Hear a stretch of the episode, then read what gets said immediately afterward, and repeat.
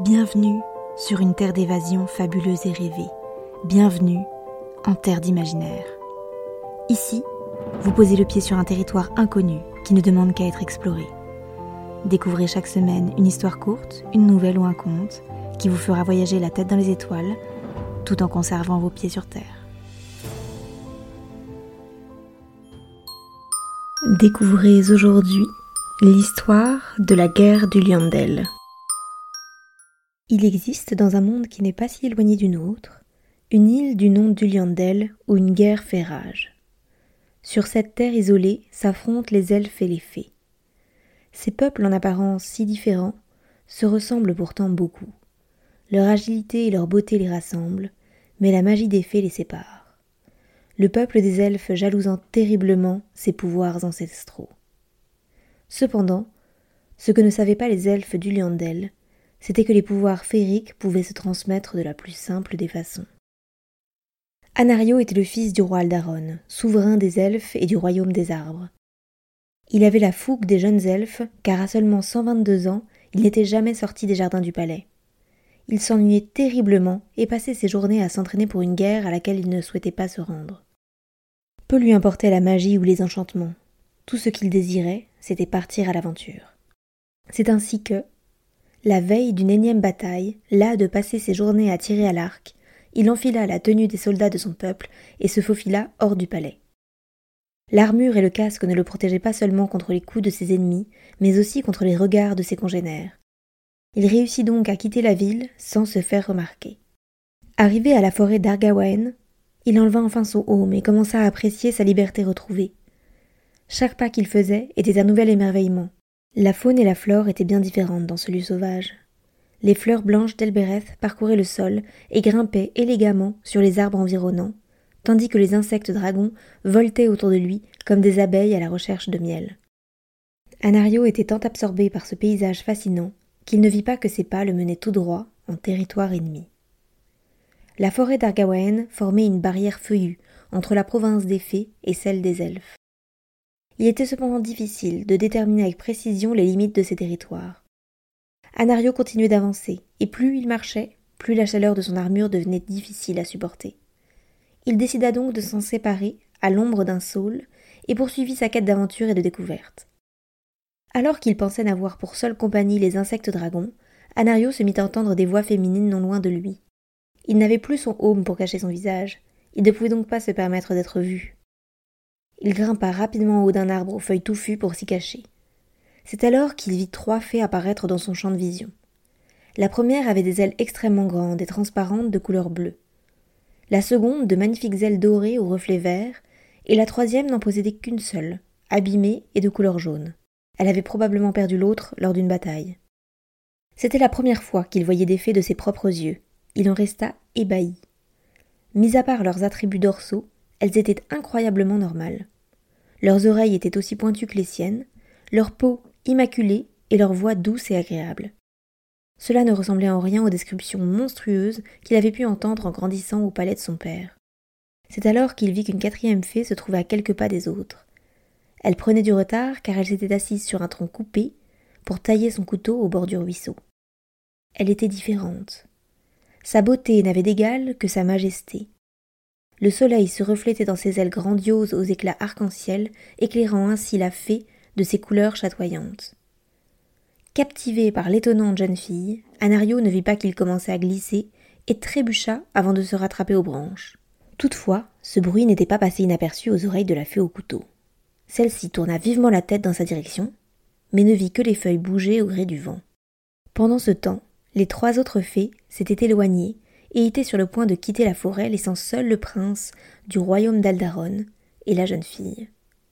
Quelle ne fut pas sa surprise lorsque, après quelques minutes à l'observer dans le silence, la fée au couteau, sans détourner son regard du poignard, demanda à Anario s'il comptait rester longtemps sur son perchoir.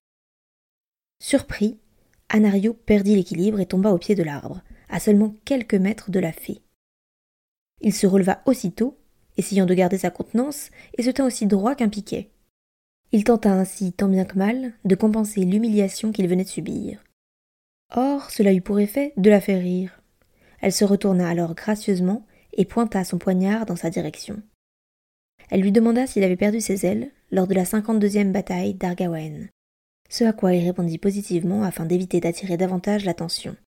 Après tout, bien qu'il soit un combattant de première zone, il n'en restait pas moins seul au milieu du territoire ennemi. La jeune fée se présenta à lui comme Tinuviel, fille de la reine Virani et gardienne de l'Omion. Elle le laissa s'asseoir à ses côtés et ils parlèrent des heures durant. Elle n'était pas aussi ingénue qu'elle en avait l'air.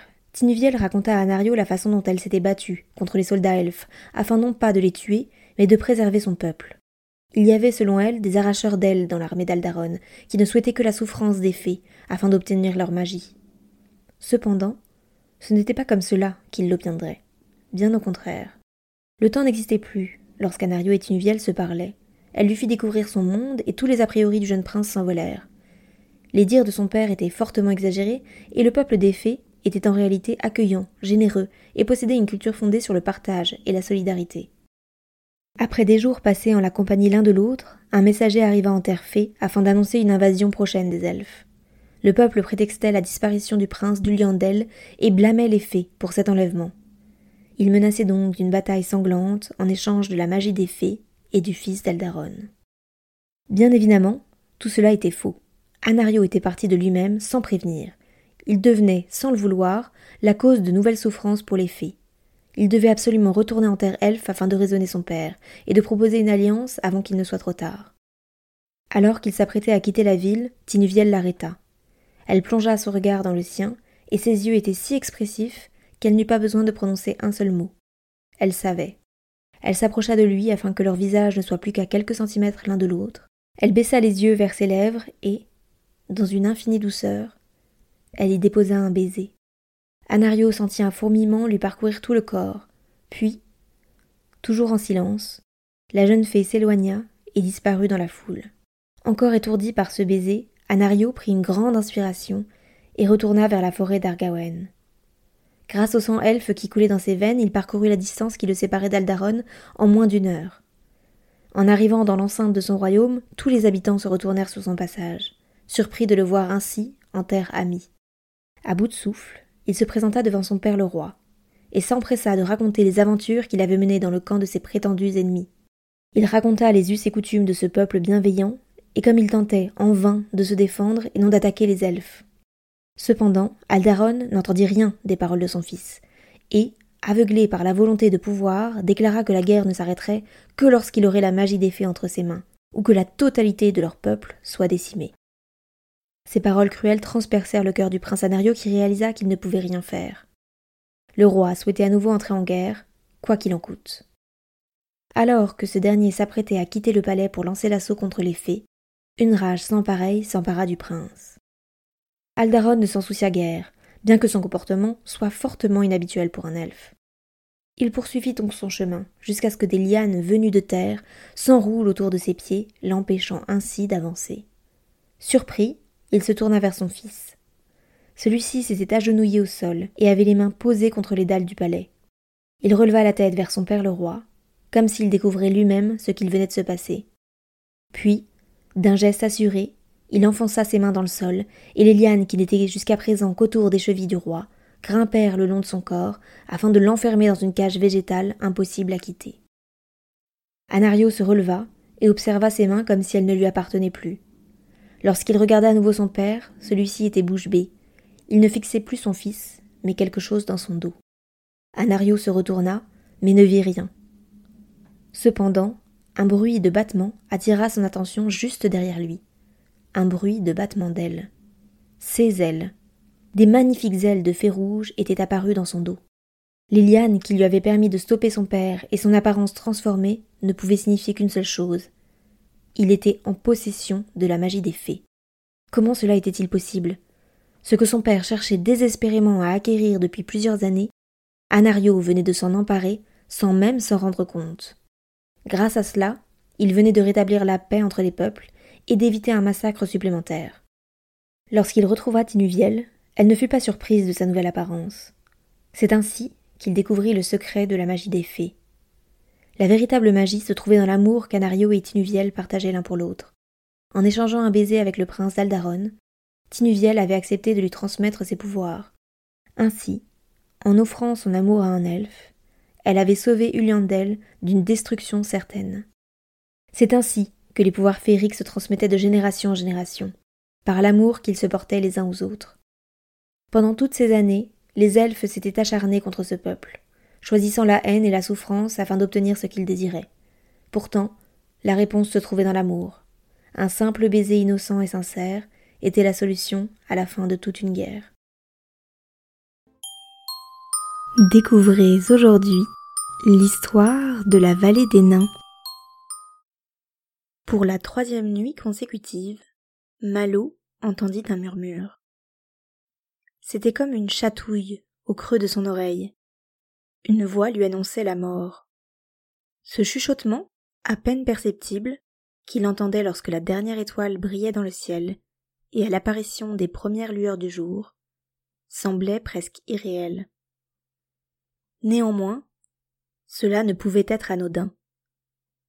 Son père avait prévenu de nombreuses guerres et méfaits grâce à ses propres rêves.